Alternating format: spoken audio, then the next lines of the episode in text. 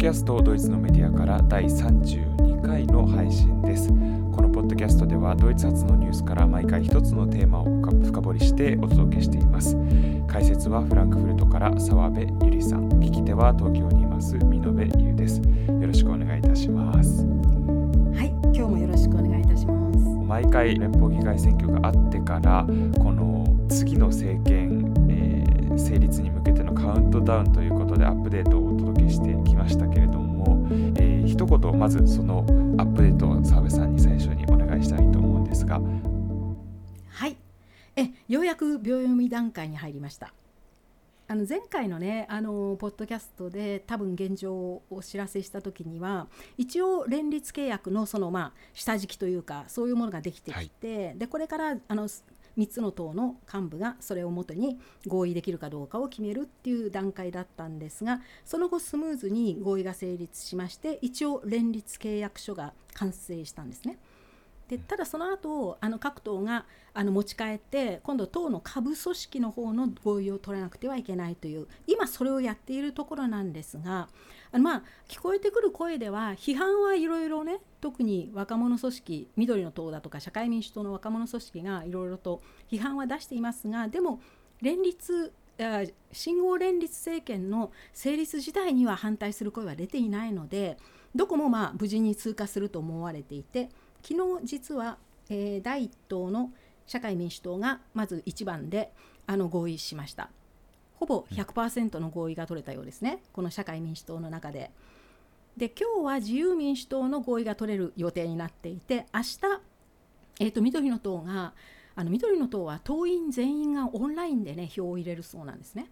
だからちょっと集計に時間がかかるということで明日結果が発表されただあのまあ間違いなくあの通ると思いますのでそれで、えーと、来週来週じゃないや、えー、この週ですね、えーと、今日は12月5日の日曜日ですが、えー、3日後の12月8日の水曜日に連邦議会で、えー、オルオラフ・ショルツ氏の信任投票が行われそれで信任されたら大統領があのショルツ首相にショルツ氏を首相に任命するという。それで晴れて、えー、新しい政権が発足しショルツ首相が誕生するというあと3日で、あのー、まあ、メルケルさんはおしまいということになります。はいありがとうございます。えっ、ー、と以前に発表していた通りこのニコラウスの聖ニコラウスの週12月6日の、えー、週2というのが、えー、はい、まあ、その通りになりそうということですね。そうですね、まあ、本当にね、はい、スムーズにいってよかったなと思いますが実はねこの裏で言われているのがやはりね急ぐ必要があるんですよ今ドイツは。あの、うん、コロナの第4波の真っ只中でもうちょっと本当に非常に危ない状況にあるのでねあの今のままだと誰が一体責任を取るのかがわからない状況なんですよね。もちろんあの選挙前の古い政権がそのまま一応業務は引き継いでいるわけですけれどもあの責任が一体どこにあるのか今何かこう対策を取る取らないで揉めている県の責任をね取る政府がないっていうのは非常に問題で。だから、うん、あの急がなくちゃいけないという認識は誰にでもあったんですね今回、はい、それも、うん、それでまあスムーズに進んだっていうこともあると思います。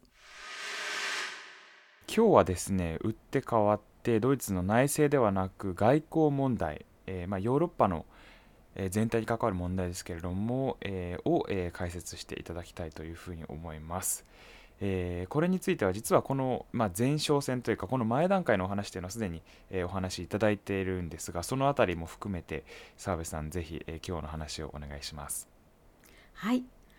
えー、そうなんですよねこのところ総選挙もあったので私たちはなんかドイツの中だけに注目するあのトピックを選んできたんですが今日はまたあの欧州に広く目を向けたいと思います。で欧州に目を向けるとこの夏から非常に大きな問題になっていてドイツでもかなり今でも連日とは言いませんけれどもまあすごくねあの大きなニュースになっているのがベラルーシと EU の対立の問題です。はい、で今美濃部さんがおっしゃった通りベラルーシについては私たちは6月10日付で配信した第18回のポッドキャスト「欧州最後の独裁国ベラルーシの今」というタイトルの番組の中でねあのどういう問題が起こっているのかというのはお話ししました。でこの時の内容は昨年2020年8月に行われたベラルーシの大統領選挙が不正選挙でありその直後にあのベラルーシの市民たちによる反対運動が起こったわけですね。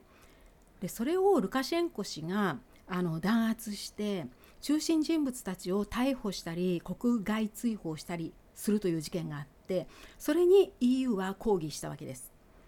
ところがベラルーシの背後にはロシアが頑張っていて、まあ、そういう対立の構図ができていたというのが昨年の話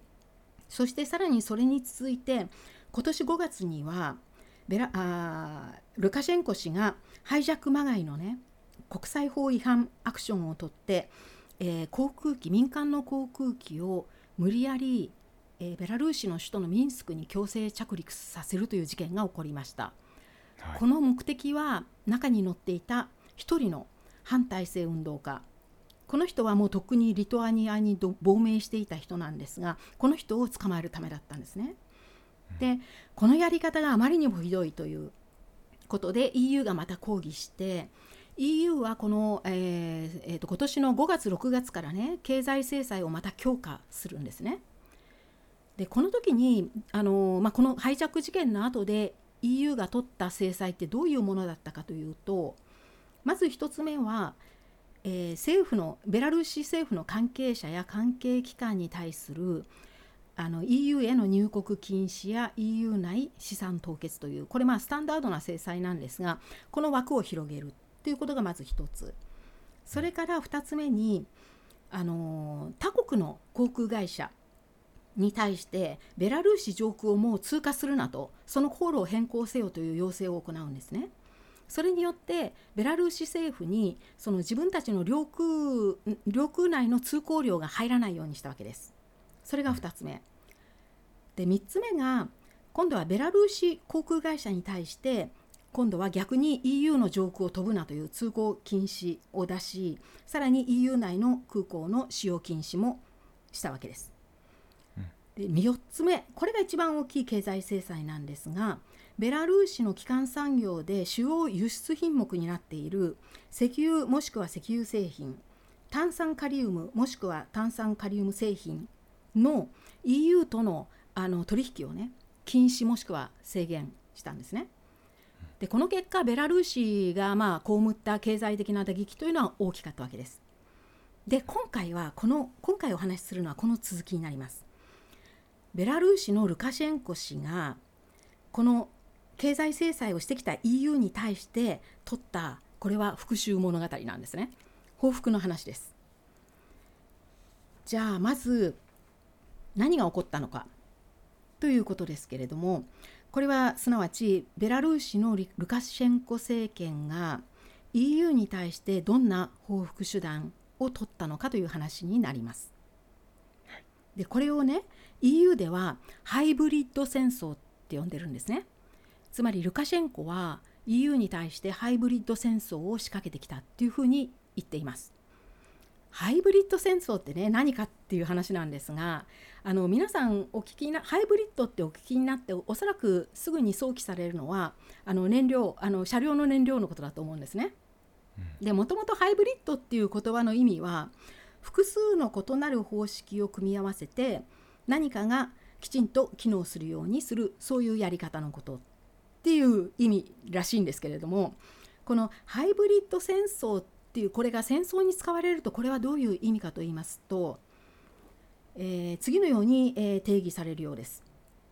従来の戦争のような軍事手段によるのではなく非軍事手段を複数いろいろと組み合わせて他国を攻撃すること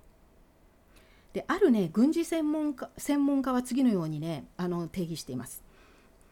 これまでの戦争でも軍事手段と並行して諜報活動やプロパガンダやデマを広めて相手を攻撃するという手段は使われてきた。だがこれまではこれらは軍事手段をサポートする副次的手段として使われたのであってそれが今回ルカシェンコがやってきたのは、えー、軍事手段を全く使わずにだがそれと同等の戦争手段として非軍事手段を使ってきた点でありこれが新しいということなんです。うんでもともとね最初に誰がハイブリッド戦争っていうふうに名付けたかと言いますとこれはねちょっと報道によって2つ説がありまして1つの説によるとリトアニアの元防衛大臣で今欧州議議会の議員を務めている政治家っ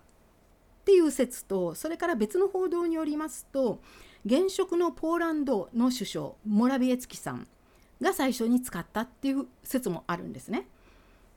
でこれはどっちが先 どっちが先だったのかはちょっと分かりませんけれどもただご注意いただきたいのはこのリトアニアとポーランドという点です。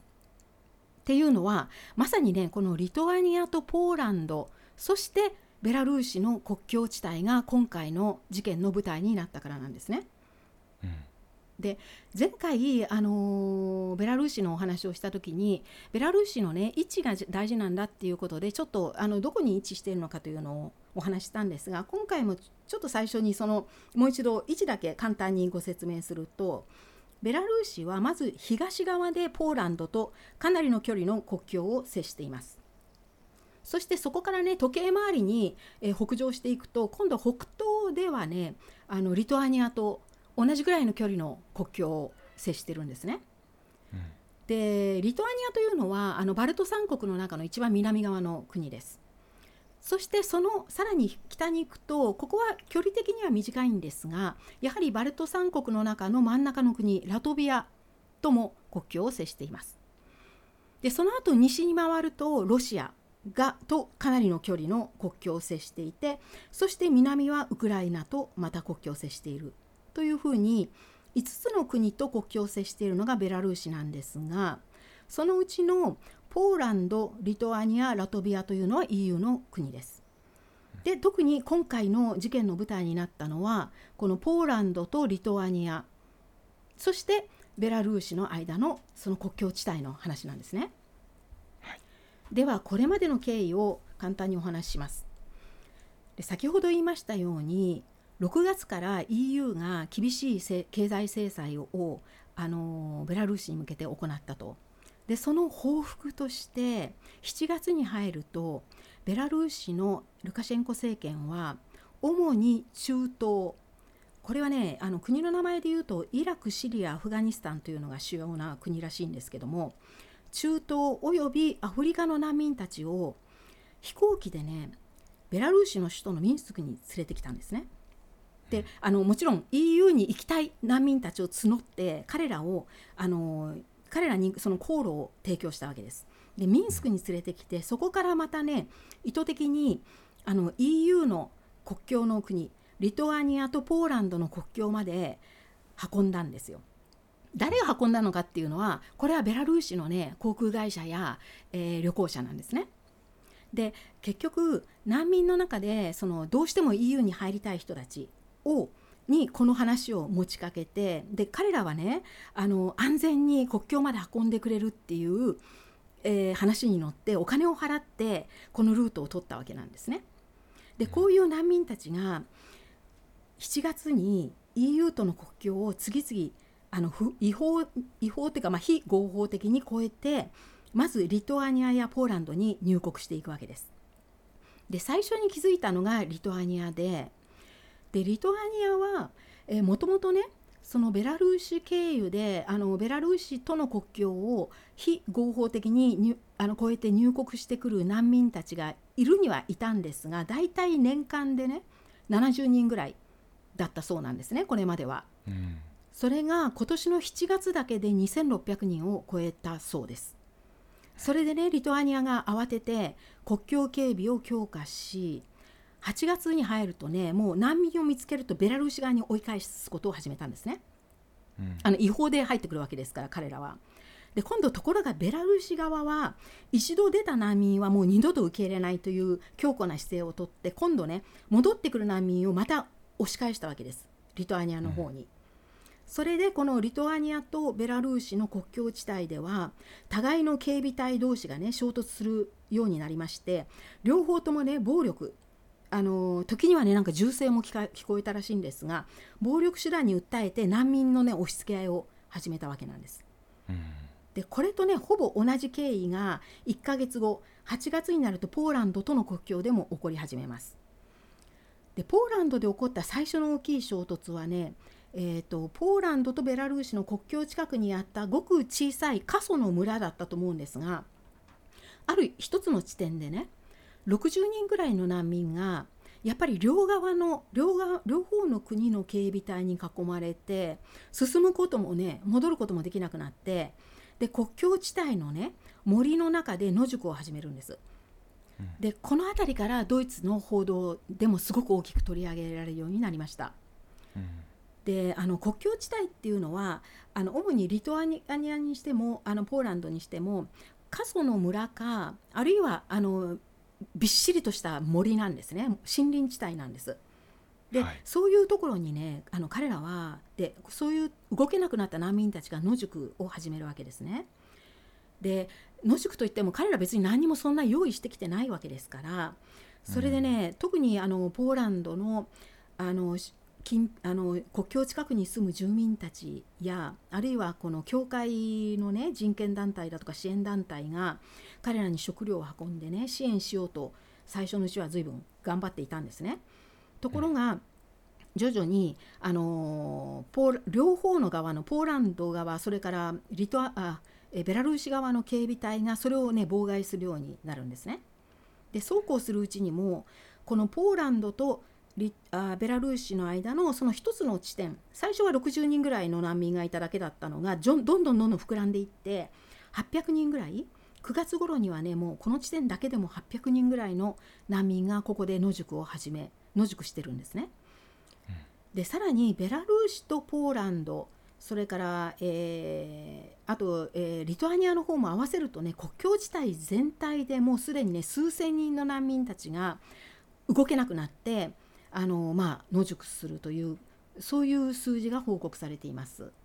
はい、で9月に入ると今度ポーランド側もねものすごく強硬な姿勢をとって完全にねこの国境地帯を通行止めにして支援団体もねジャーナリストも入ってこれないようにするんですね。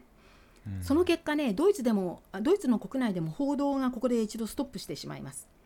でよく私たちが当時ね9月テレビのニュースで見てたのはあの特派員がその近くまでは行くんだけれどもこの後ろのね集落から先にはもう住民しか通れなくって私たちも入れてもらえなくなったので中が今どういう状態になってるのか分かりませんっていうそういう報道が続いたんですね。でさらにポーランド側は約ねあの多分接しているえー、ベラルーシと接している国境の約半分ぐらいの距離だと思うんですが 200km 弱のところに鉄条網を作るんですね今度国境に張り巡らせて、難民が絶対入ってこれないようにします。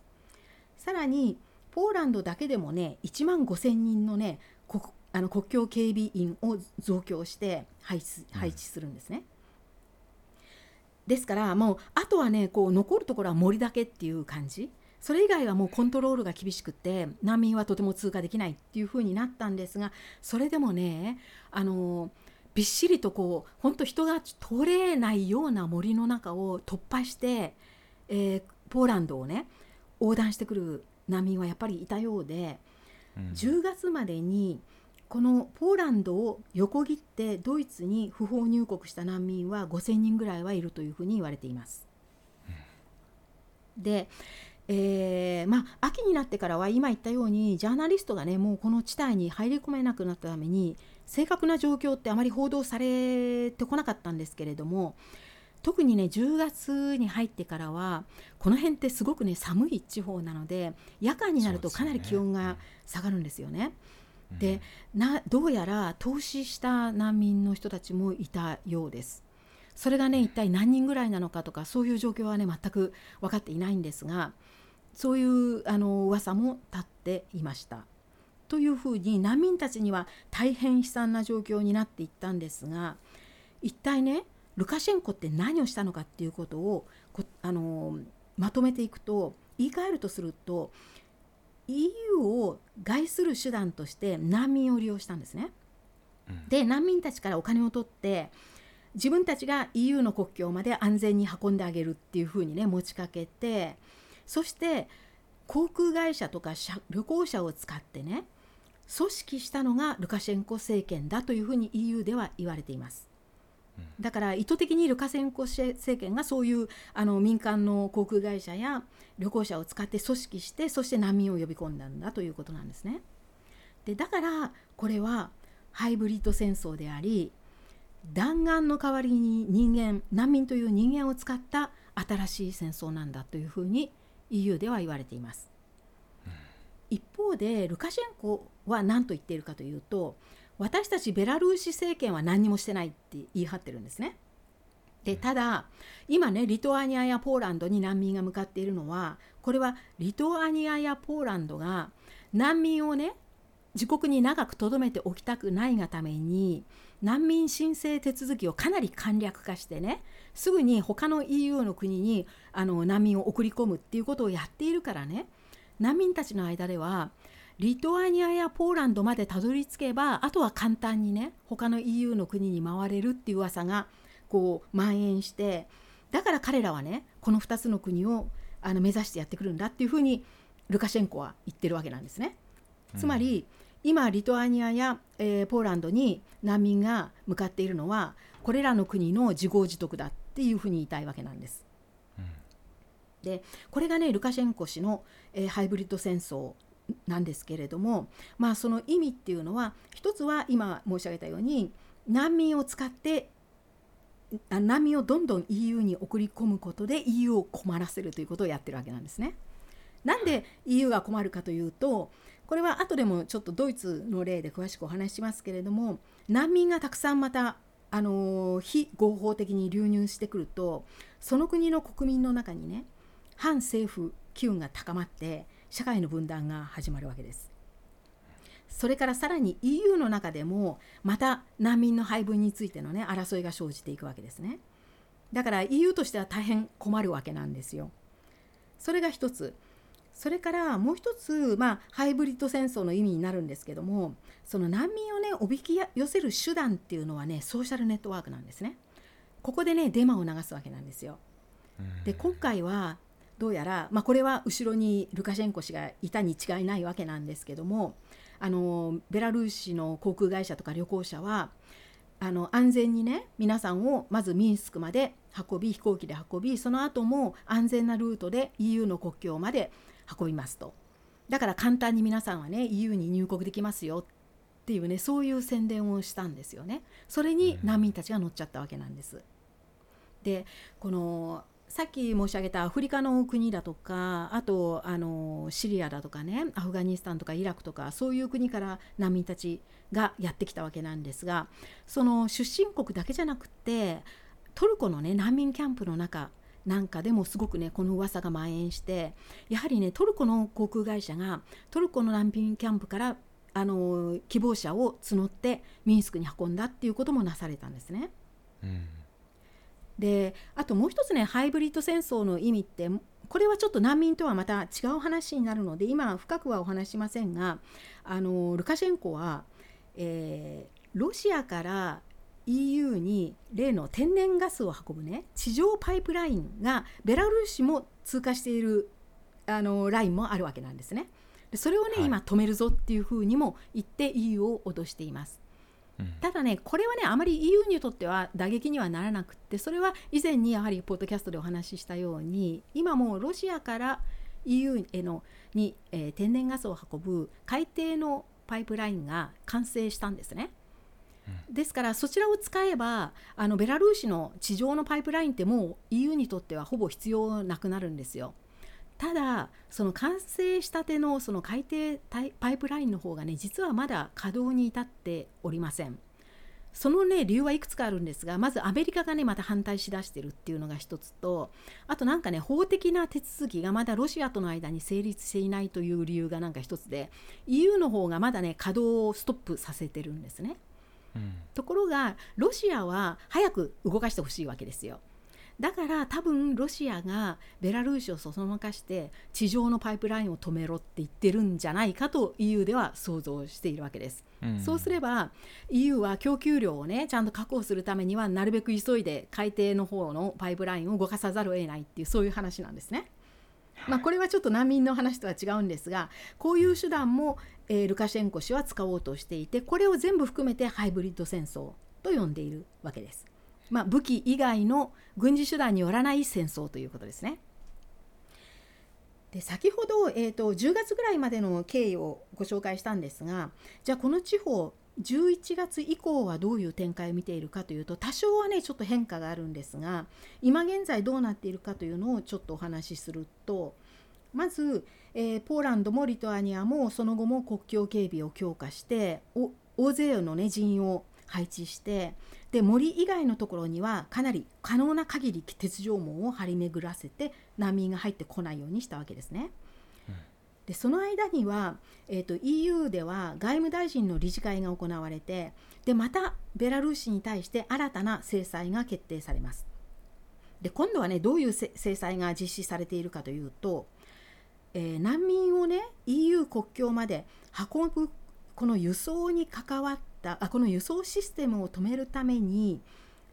この輸送のために輸送に関わっている民間の航空会社や旅行者を対象に制裁を拡大しようとしたわけです。うん、でまずね具体的には、えー、ベラルーシの航空会社に対して経済制裁を行うんですがベラルーシの航空会社っていうのはその持っている航空機のね半数以上が EU の他の国の航空会社からのリースらしいんですね。でそれをねストップしたんです。だからベラルーシの航空会社に航空機がなくなっちゃったわけなんですね半分以上、うん、半分以上なくなった失われたわけですそれからその他にもベラルーシ以外の国の航空会社これは主にイラクやトルコの航空会社だったんですがここもせっせとミンスクまで難民を運んでいたそういう航空会社に勧告して、まあ、協力を要請するわけなんですね。でもやめろと。あそうしないとやめないと制裁するぞっていうような形で EU が持ちかけてで逆にねこのような航空会社にはこれまでは難民をミンスクに運んでたわけですが今後はミンスクからやっぱりもう自国に帰りたい難民を無事に送り届けるアクションに参加せよというふうに要請したわけなんです。で実際にねこの、あのー、一応、えー、ベラルーシまでは来たけどもやっぱり EU には入れそうにないからもう戻るしかないという戻ることを希望した難民はもう11月の半ばから次々もう自国にねもう安全に送り届けるっていうことがあの EU を中心にして行われています。ただあの無理やりね帰りたくない難民を無理やり飛行機の中にあの乗せるわけにはいきませんのでどうしてもとどまるという難民はねやっぱりベラルーシにそれでも残ってるんですね。うん、でただ野宿するとやっぱり投資する危険があるっていうことでこういう難民たちに対しては11月に入ってからはベラルーシ側があの近辺のあの国境近辺のね流通倉庫の、まあ、ガランとした倉庫を収容所に一時的な収容所収容施設に変えてこの残りたい難民はねそこで収容するということを始めました。だからとりあえずね寒さはしのげるし最低のあの飲み物水や食料はまあ配給されるっていうことでこれを聞くとね一見ベラルーシが折れたようにも見えるんですけれども今度のねベラルーシのあの政府の意図は今度はね自分たちは難民に対して非常に人道的なあの態度をとっているとそれに比して EU 側はね難民に対して非常にね非道なやり方をしているっていうことを今度は非難し始めてるんですね。だからあのー、まあえー、EU 側はもう戻すことしか考えてなくて受け入れるつもりは全くないわけですね難民を。でそれをベラルーシ側は自分たちはこんなに助けてるのにあの EU 側が難民を拒絶してるんだなんという非道なことをしているんだ EU はっていう形でね、あのまあ、非難しているわけなんです。で、えー、今あ11月下旬時点の、えー、報道によるとこういう目にあってもまだベラルーシ側にねとどまった方が帰るよりはましだって言っている難民たちがね、えー、ベラルーシ国内に約7000人いるというふうに言われています。でこの倉庫の中に収容された難民たちに対しては報道陣も、あのー、インタビューとかできるのでドイツの、えー、ニュースなどでもねそのインタビューの様子が時々報道されるんですが彼らはあ自国に帰るぐらいならこここのままベラルーシにいたいって言っていたりあるいはベラルーシはねすごくよくしてくれてるんだっていうふうに言ってるねまさにルカシェンコの思惑通りのことを言ってるような難民もいるわけです。あのまあ、うん、こんな倉庫を用意してくれたとかね少なくとも私たちはもう投資する危険からは免れたっていうふうに言ってるわけですね。あるいはあの子供が小さいから家族だけは一度ね私たちは私は戻したけれども自国に戻したけれども自分はもう少しここで頑張ってやがて EU に入れるはずだから EU に入ったらそこで難民申請をして後から家族を呼び寄せたいんだっていうふうに言ってる人もたくさんいるんですよ。ただ一方で EU 側はこういう形で難民を受けるつもりは全くなくてね断固拒否していてこんなルカシェンコのやり方にはねこういう脅迫にはね絶対 EU は屈しないってていうふうに主張しています。でそのでもそのまた一方ではルカシェンコ側は相変わらずデモを流しデマを流していてね例えば11月にこれ結構有名になったデマなんですけども EU の中でも特にドイツは今我々ベラルーシ政府と話し合いを進めていてやがてねあの難民を受け入れるという協定を我々と結ぶであろうっていうようなデマを流したんですよ。だからね、それをすごく信じてしまった難民たちがいるんですね。でこのデマに気づいたドイツの連邦政府側はすぐにこれを否定して絶対にドイツはねこういう形では受け入れないっていうふうには言ってるんですね。で、うん、EU とドイツはあの EU と足並みを揃えているからあのこのようなベラルーシ経由での不法入国は認めないっていうふうには言っています。ただこうやっぱりデマが流されると難民たちっていうのはそれを希望にしてすがっちゃうわけなんですね。でこうして今どういうことになっているかと言いますと、まあ、そういう倉庫にとりあえず収容された人たちはともかくそれ以外にあの森を突破しようとしてねあの森に迷い込んだあの難民たちっていうのが、まあ、何人もいて彼らはねやはり非常に大変な目に遭っているようなんですね。ただこの辺のねちょっと事実ははっきり確認はされていないんですけれども彼らはあのベラルーシに戻るとまた故国にあの無理やりねあの繰り返されちゃうんじゃないかということを心配してそれだったらね森を突破しようっていうことで森に入ってしまったわけなんですがその玄関、まあ、寒寒さですねそれとかあと水の不足で何人もね亡くなってるっていうあのような報道が時々聞こえてきます。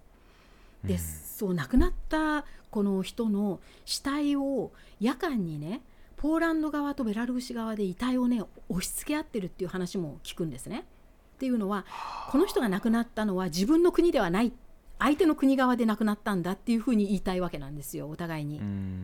だから夜になるとそういう遺体を集めてはあの相手側のね領域にこう押し戻すっていうか置く置いて立ち去るっていうようなことまで始まっているっていうふうに言われています。うん、うんでまあ、難民が求めているのは結局ポーランドやリトアニアで正式な難民申請を行ってその後ドイツなどの、ね、他国にあの無事にあの送り込まれることなんですが、まあ、それはねこのルートをたどる限りは無理なんですよね。であの民間の支援団体特にねポーランドっていうのはやっぱりなんかカトリックの国だからなんでしょうかねすごくねこういう時の支援が手厚いんですけどもあの住人たちその近隣の村の、ね、住人たちやあと教会を中心にした支援団体がこの森の中に迷い込んだ難民たちの命を何とか救おうと頑張ってはいるんですね。でもベラルーシとそれから EU 側はこの森の中に入った難民たちに対しては全くね何の策も取っていないというのが今の状態です。一体ねこれってどういう問題なのかというふうに、えー、ここでまとめていきたいと思うんですが、えー、まずね根にある大きな問題というのはもうこれははっきりしていてこれはね EU の問題なんです。EU が難民政策において相変わらず無計画で無策のままであることが問題なんですね。でねそもそも難民っていうのはじゃあ合法的にねどうやったらにあの EU にあの入国できるのかというと大きく言うとね2つ合法的な手段っていうのはあるんですね。で1つは検問が作られている EU と EU 外との間の国境をきちんとした手続きを踏んで通過するというのがまず1つです。でただこの検問では、えー、難民申請をねあ認められていない国の国籍の人は全部弾き出されてそこで追い返されることになります。でも、ここをね通過しとしした場合にはその人たちはその最初の国で難民申請を行いそれが認可されるまでは指定の施設に収容されるというふうになるわけです。それがまず一つのやり方ですね。正式に検問を通ってくるということ。それからもう一つが EU との国境に作られている難民キャンプにまず収容されてそこで EU からお呼びがかかるまで待つという手段なんですね。でこっちをね EU はやりたい進めたいんですよ。っていうのは EU はね来てほしい人だけに来てほしいだけのす、あのー、人数を入れたいんですよね。自分たちの都合で自分たちの都合がいい時に都合がいい人数を入れるためにこちらの難民キャンプから呼び寄せるっていうことをやりたいわけなんですが実際にちゃんと呼び寄せられているのかというと、うん、延々と待たされるんですよね難民たちは。うんっていうのは EU の中でもちゃんとした配分あの国によるね配分が決まっていませんし嫌がる国は相変わらずありますしこちらはねもう延々とこう待たされるばかりでほとんどね進んでいないというふうに言われています。でまあこの2つの手段が一応合法なんですがこういうねルートを取れない人とかあるいは待てない人がこれまでも命の危険を冒して不法入国しようとしたわけでこれまではね主にあの海を渡ってきたわけですねゴムボートで。アフリカやトルコの沿岸から漂流ゴムボートで漂流して EU に入ろうとしてそそれがまあ一番大きいあの、まあ、非常に危険だけれども一番大きい不法入国の手段だったわけです。それが今回のこのベラルーシの一件で新しいルートが提供されてしまったと。で一見こう安全そうに見えるルートだったので難民たちはまあ、お金を払ってでもそれをやりたかったわけなんですね。ところが実際にはこの安全と思えたルートは全然安全ではなくてそもそも EU には入れない。で最終的に投資したり餓死したりっていうそういう人も出ているわけですからこれもね大変に危険なルートなわけなんですよ。はい、でまあ一般にねこう報道を見てどういう批判があのなされているかというとやはり EU がねあの非合法のルートは認めない一方で安全に難民が本当に EU, EU にね合法的に来れるようなルートを全く提供していないことが問題なんだっていうふうに言われています。でこの点をねベラルーシが逆に利用して航空機だとか他の輸送手段で難民たちをこのルートは安全ですよっていう形で誘い込む形になったんですね。でそれにすごく大勢の難民たちが乗ってしまって悲劇が起こったということです。ですから今回 EU が直面した問題っていうのはルカシェンコのこの独裁体制によるねこういうひどいやり方にあの EU があくまでね厳しく望んで正面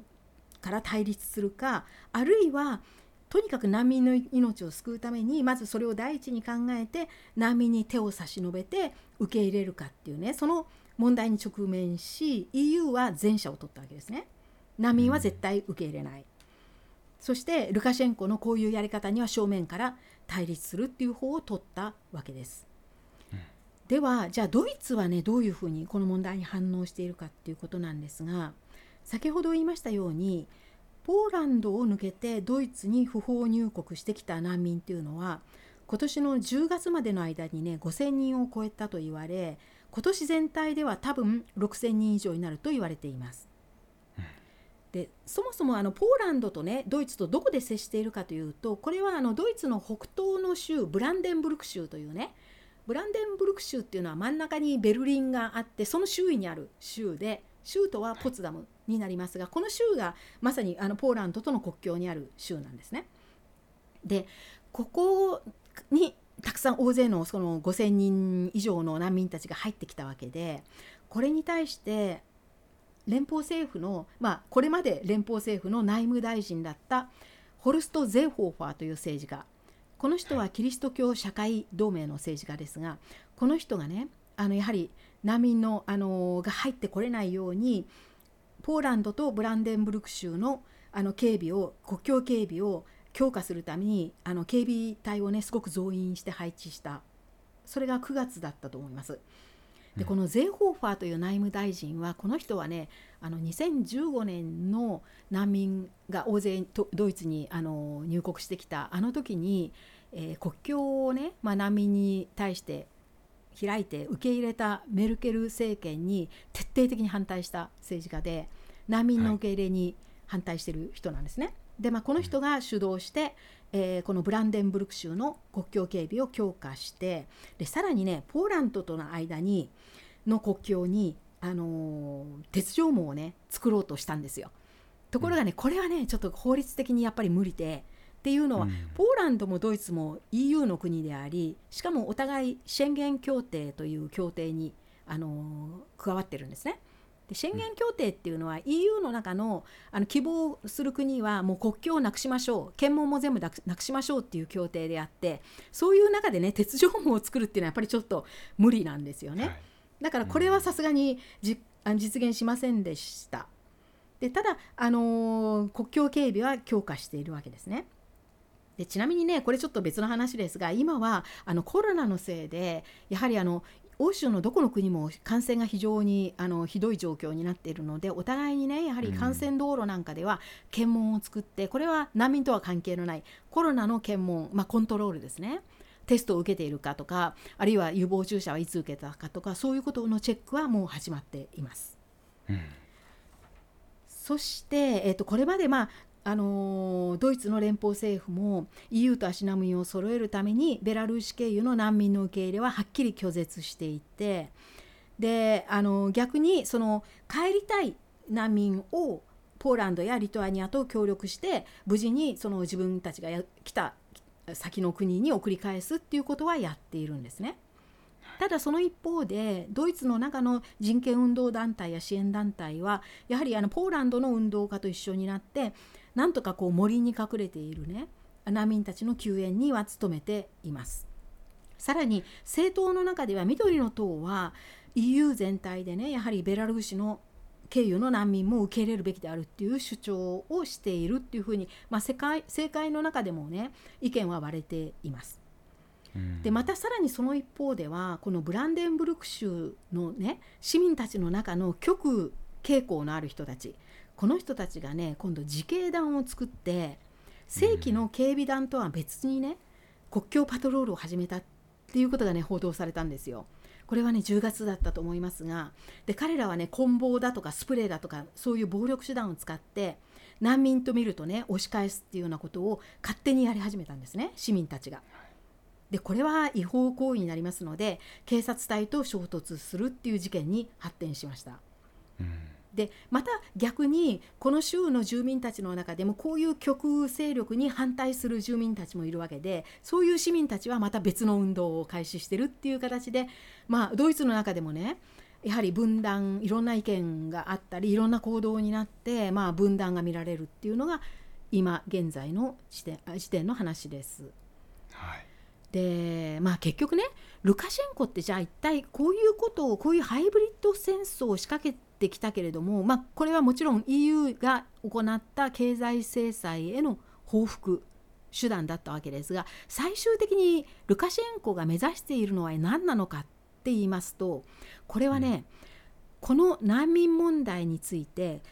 困った EU がルカシェンコ政権に正式にね話し合いの場を求めてくることそれをね目標にしてるんです。どういうことかというと、あの昨年の不正があったまあ、不正ばかりのねその大統領選挙の末に大統領になったルカシェンコ政権をね EU と米国はね正式に認定していないんですね。でそれをね認めさせることが目標なんです。だからこういう難民問題でどうしても EU がルカシェンコ政権と話し合わざるを得ないっていうところまで追い込まれてあの対談を申し込むっていうことはルカシェンコがあのベラルーシ政権をの,、まあ、あのトップにいるっていうことを認めたっていうことになるわけじゃないですか。それをね、目指しているっていうふうに言われています。だから選挙の前回の選挙の結果を公に EU に認めさせることなんですね。でそれプラスあとルカシェンコが意図しているのはこれは副次的な意味合いになりますけれども難民を利用することでね EU の弱みである難民政策において EU は実はガタガタバラバラだっていうことを明るみに出してといってもこれはもうとっくに明るみに出ているんですが、うん、そしてね EU が自分たちの価値だっていうふうに常に常日頃ね掲げているあの基本的な人権とかね平等とか人間の尊厳こういうことが実はねまやかしだっていうことを暴きたいんですねルカシェンコは。で結局あの EU っていうのは自分たちの価値から判断してベラルーシのような独裁体制を批判しているけれどもいざ難民たちが入国しようとしてくると彼らをねまああの非人道的な形で押し戻したりしていて非常にその扱いが悪いと。でこういう一体ね EU の価値って何なんだっていう問題を突きつけたいんですね。で EU っていうのは建前と本音を分けている二枚舌の共同体であって決してねそんな、あのー、自分たちが思い思っているほど価値を守っている共同体ではないんだっていうことを暴露したいっていうねそういうふうにドイツでは報道されています。うんで、まあ、まとめるとこの問題っていうのは、まあ、EU に対してこういうね独裁政権に対してどこまで毅然とした態度が取れるかっていう問題を投げかけると同時にそのそれをさらに難民問題とくっつけてねじゃあ難民問題はどうやって解決するんだっていうふうに EU に突き突きつけてきたっていうことになるわけなんですね。であのベラルーシの、えー、反体制運動を主導している一人の女性。あのこの人はあの前回去年の大統領選で対立候補として、まあ、立って実際には勝ったと EU の中では言われているスベトラーナ・チハノフスカヤというね若い女性なんですが、はい、彼女はその後あの国外通報になってリトアニアに亡命して今リトアニアからそのベラルーシの国内の反ルカシェンコ運動を主導しているんですがこの女性ってよくあの EU の議会に呼ばれて演説したりあのインタビューを受けたりしてるんですね。で彼女がねやはりつい先日やはり EU の議会でこの問題についていろいろとインタビューを受けたんですけれどもその時にね彼女自身は次のように言いました核となっている問題はベラルーシの独裁政治体制にあるのであって今表面化している難民問題というのはベラルーシの病巣が表に出てきた一つの兆候に過ぎないっていうような言い方をしたんですね。うん、ただこれはね多分ベラルーシの側から見るとそういうふうに見えるんだろうなっていう話であって EU にとってはねやはり難民問題が一つの大きい独立した問題なんですね。で、うん、EU のアキレス腱みたいになってるわけです。でこの問題を共同体として解決しない限り今後ねこういう難民を利用して EU を攻撃してくる国っていうのはベラルーシ以外にも出てくるであろうというふうにドイツでは見られています。うん、というのも過去にねあのトルコなどもあの自分たちがなんか EU にねないがしろにされてるっていうふうに思うとエルドアン大統領などがそんなにねトルコをあの無限に扱うと我々は難民協定を破って難民を山ほど EU に送り出しちゃうぞっていうように脅迫したこともあるんですね。うん、でこういうふうに今国家間の争いの手段にね難民が利用されつつあるんですよ。でこういうやり方は今後も増えるであろうしそしてそういうことをね可能にしているその手段っていうのはソーシャルネットワークなんですね。うん、先ほど申し上げたようにソーシャルネットワークでデマを流せば難民たちってそれに藁にでもすがるような感じでそれに乗ってきちゃってで EU に向かってくるわけなんです。でこういうデマを後半に流す手段が、まあ、インターネットソーシャルネットワークなわけです。これがね以上が今 EU が、まあ、ふっかけられて難儀しているハイブリッド戦争という話でした。ポ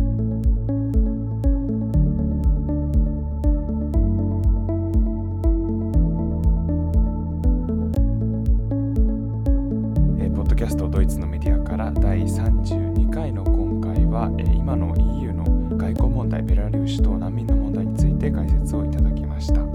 え、今回の内容に対してご意見あるいは、感想が終わりの場合はメールでドイツドット .media.gmail.com までお寄せください。それではまた次回、ポッドキャストドイツのメディアからでした。